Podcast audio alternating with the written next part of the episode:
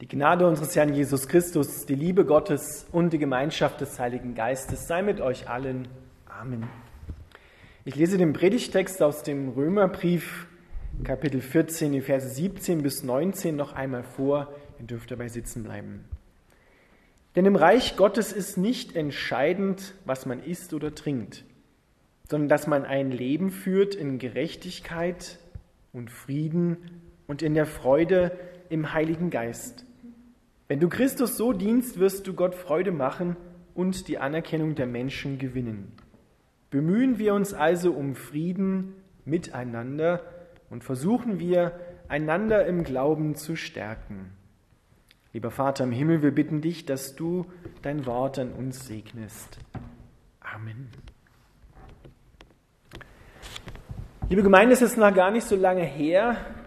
Da haben wir einen Gottesdienst gefeiert und in diesem Gottesdienst ähm, kam das Glaubensbekenntnis nicht vor, weil wir dort etwas anderes hatten. Und danach sprach mich ein Mann an und sagte, ja, darf man das eigentlich, das Glaubensbekenntnis weglassen? Ist das dann noch ein Gottesdienst?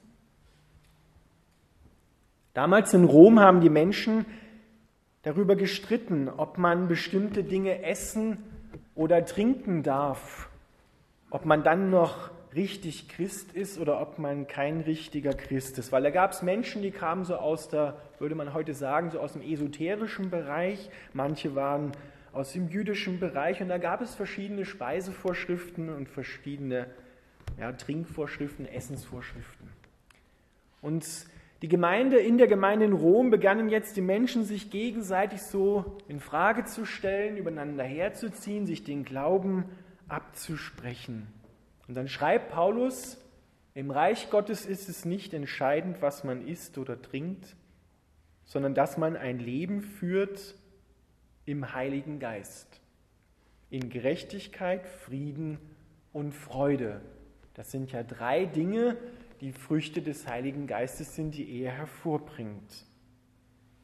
So werden wir Gott Freude machen und den, bei den Menschen Anerkennung gewinnen.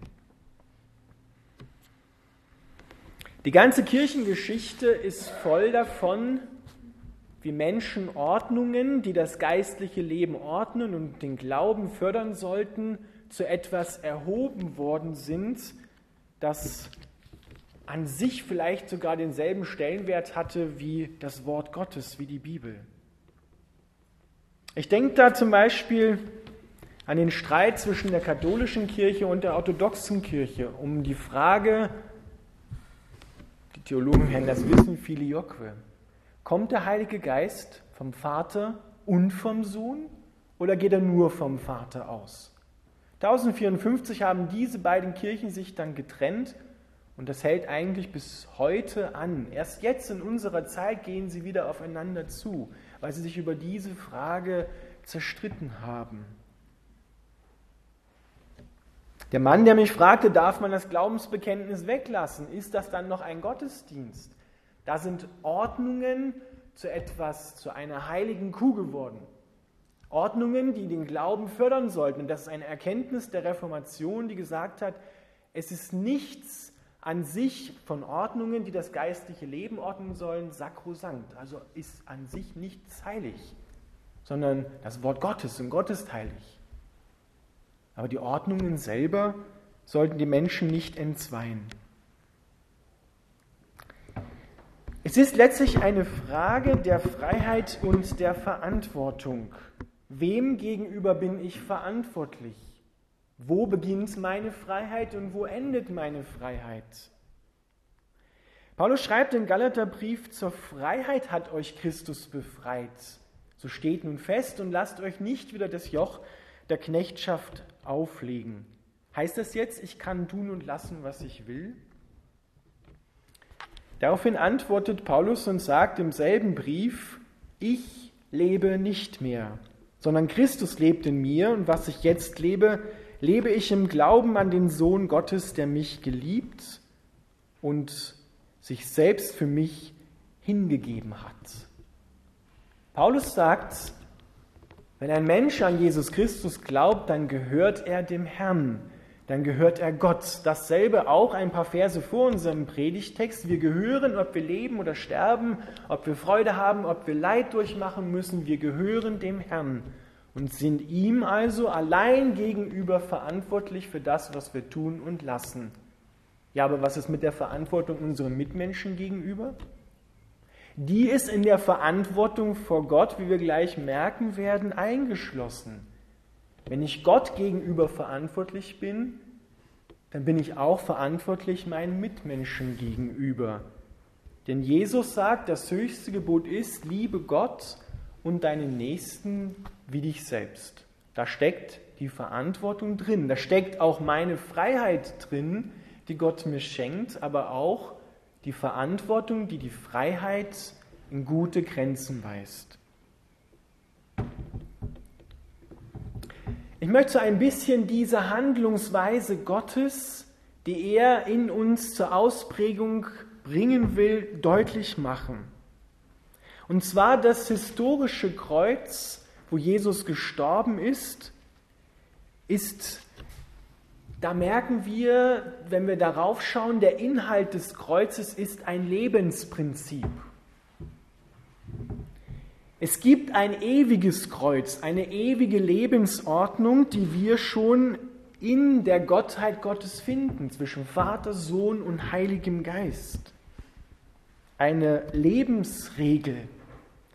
Und diese Lebensregel besagt, bedingungslos zu geben, anstatt zu nehmen. Bedingungslos zu geben, zu dienen und zu teilen.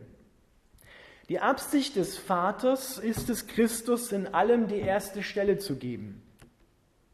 Der Sohn tut, was dem Vater gefällt, und der Heilige Geist kommt und verherrlicht den Sohn und dient dem Plan des Vaters und schaut dann, jetzt kommen wir ins Spiel, dass wir in diese Familie Gottes hineingeholt werden.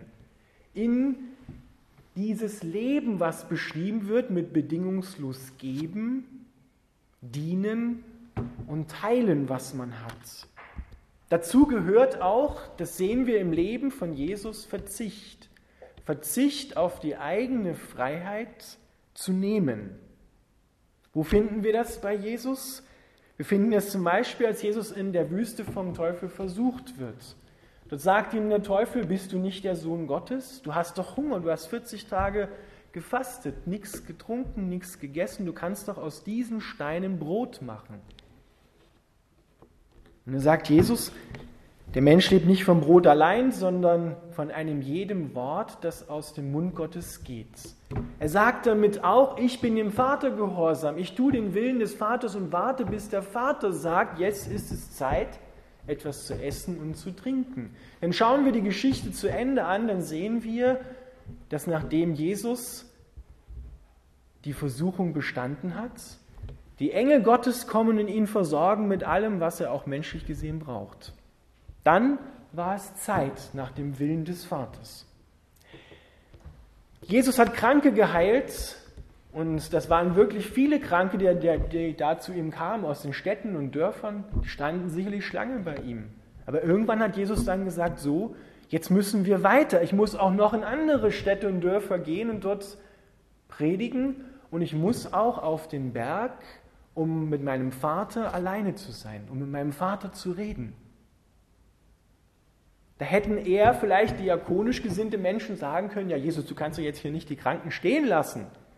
Die müssen auch noch geheilt werden. Du hast jetzt ein paar geheilt, aber was ist mit den anderen? Der Wille des Vaters geht darüber. Als Jesus am Kreuz hängt, hätte er dann nicht die Freiheit und Macht gehabt, himmlische Legionen von Engeln zu rufen und seine Feinde niederzumachen? Ja. Aber er verzichtete auf seine Freiheit zu nehmen, sondern er gab. Er gab sich in den Willen des Vaters, er gab sich ganz hin in der Liebe zu den Menschen, für die er gestorben ist. Im Garten Gethsemane, Vater, wenn es sein kann, dass dieser Kirche an mir vorübergeht, dann lass ihn vorübergehen. Aber nicht mein Wille, sondern dein Wille geschehe. Jesus macht uns dieses Lebensprinzip deutlich und das ist das Leben. Denn er sagt ja, ich bin der Weg, die Wahrheit und das Leben. Und dieses Leben wird beschrieben im bedingungslosen Geben, Teilen und Dienen. Das heißt auch den anderen höher achten als sich selber. Er hat nicht gesagt, dass das einfach ist und dass sich das leicht in unserem Alltag umsetzen lässt. Und genau dieses Lebensprinzip, das möchte Gott, deswegen das ewige Kreuz, schon bei Adam und Eva ihnen schenken, sich selbst offenbaren und damit es auch in ihnen zur Ausprägung kommt, in ihrem Leben. Und er stellt sie, weil es, in, weil es ja die Liebe ist, lässt sich mit einem Wort also zusammenfassen, Liebe, ist es freiwillig. Adam und Eva müssen sich entscheiden dafür. Deswegen die Prüfung im Garten. Der Baum des Lebens und der Baum der Erkenntnis von Gut und Böse. Und schon dort sehen wir, Adam und Eva entscheiden sich nicht für das bedingungslose Geben und Teilen und Dienen, sondern sie entscheiden sich zu nehmen. Sie entscheiden sich, dass eine Erkenntnis zu wissen, was gut und richtig ist, was sie ja eigentlich nicht wissen, aber so tun, entscheiden sich dafür. Und seit dieser Zeit setzt sich das fort, dass Menschen in Streit geraten über die richtige Erkenntnis. Zu wissen, was richtig ist und was falsch ist. So macht man das und nicht anders. Dieser Streit, das erleben wir ja auch in der Kirche, gerade weil wir jetzt auch neue Lieder gesungen haben. Was hört man da in Diskussionen auch? Land auf, Land ab, nur alte Lieder sind richtig. Nein, nur die neuen Lieder sind richtig. Und wenn keine alten mehr gesungen werden, das ist nicht mehr aus dem Glauben das Neue. Und dann kann es passieren, dass Menschen sich gegenseitig, ist nur ein Beispiel, den Glauben absprechen und sagen, ihr seid da nicht richtig. Oder der Streit zwischen katholischer und evangelischer Kirche. Abendmahl, Eucharistie. Ist das überhaupt ein richtiges Abendmahl aus katholischer Sicht, was wir da machen? Weil ich bin ja nicht geweiht als Pfarrer. Das kann ja nicht richtig sein. Ich stehe ja nicht mehr in dieser Linie seit Petrus, seitdem Luther ausgeschert ist. Paulus sagt, hätte ich alle Erkenntnis, könnte ich alles wissen, das Hohe, das Niedrige, das, was richtig ist, also die Frage nach Erkenntnis von Gut und Böse, und hätte die Liebe nicht, so wäre es mir nichts nütze. Dann würde ich nur Lärm machen wie eine Glocke oder wie eine Schelle, aber es wäre mir zu nichts nütze, es wäre nichts. Die Fragen auf, die, oder auf das, was Gott schaut im Herzen eines Menschen, er sucht nach diesem Leben, er sucht nach diesem ewigen Kreuz im Alltag des Menschen in seinem Herzen. Das möchte er einprägen das geht höher als alle Erkenntnis. Auch wenn ich im Recht bin meinem Gegenüber, dann ist immer die Frage, wie ich ihn behandle, wie ich ihm gegenüber trete. Poche ich auf mein Recht? Ich habe doch Recht und du nicht? Und spreche ihm damit den Glauben ab? Oder spreche ihm überhaupt ab, irgendetwas zu wissen, dumm zu sein?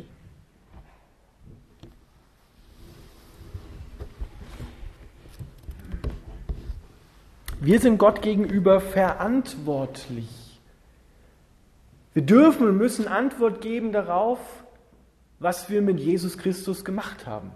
Mit diesem Lebensprinzip des ewigen Kreuzes. Bedingungsloses Geben, Teilen und Dienen. Das soll unser Herz, unsere Gedanken, unsere Gefühle prägen und das soll auch der Umgang untereinander soll dadurch geprägt werden dass wir den anderen höher achten als uns selber. Und selbst wenn wir wissen, ich bin im Recht, dann kann ich auch auf mein Recht verzichten, damit der andere in Liebe geehrt wird. Natürlich sagt Jesus, was Sünde ist, das muss benannt werden. Das ist Sünde. Aber die Frage ist, wie ich es dem anderen beibringe. Möchte ich ihn klein machen? Möchte ich ihm mal so richtig zeigen, wo der Hammer hängt? Oder möchte ich eigentlich, dass der andere wieder zurechtkommt? Dass er wieder in die Beziehung zu Gott und zu seinen Mitmenschen hineinkommt? Und hätte ich die Liebe nicht, dann wäre mir auch die Erkenntnis darüber, dass der andere etwas falsch gemacht hat, zu nichts nütze. Wie oft höre ich aus Familien, wie es unser Wochenspruch sagt, das genaue Gegenteil vom Wochenspruch. Dass Geschwister untereinander zerstritten sind, dass die Eltern mit den Kindern zerstritten sind, da fängt es in der eigenen Familie schon an. Wie sehr haben wir dann, und es ist ja auch wirklich da, auch Konflikte in der Gemeinde, weil wir auf unser Recht pochen und sagen, ich habe doch recht und der nicht. Dann machen wir uns entweder klein oder überheben uns über den anderen. Aber ihm auf Augenhöhe zu begegnen und sich einmal vorzustellen, dass ich ein Kind Gottes vor mir habe, dass Jesus Christus auch für diesen Menschen, der mir gerade ins Angesicht widerfährt, gestorben ist und auferstanden ist. Das ist so wie wenn der Papa dahinter steht, der himmlische Papa, hinter dem Menschen, der mir gerade da begegnet. Und, und ich versuche ihm mal zu sagen, was die Meinung ist. Versuch das mal. Dir vorzustellen, dass Gott neben ihm steht und sagt, ich bin für denjenigen gestorben und dann sag ihm mal die Meinung über das, was dir gerade nicht passt.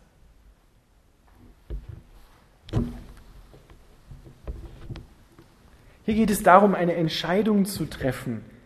Gott hat nicht gesagt, Jesus hat nicht gesagt, dieses Lebensprinzip, das könnt ihr schon von euch alleine aus, aus eurer eigenen Kraft heraus, wenn ihr euch nur genügend anstrengt, sondern es passiert in der Beziehung zu Gott. Die Gerechtigkeit, der Frieden und die Freude, die hier erwähnt sind, die kommen aus der Beziehung zu Gott. Es ist die Gerechtigkeit, dass wir Gott recht sind durch Jesus Christus.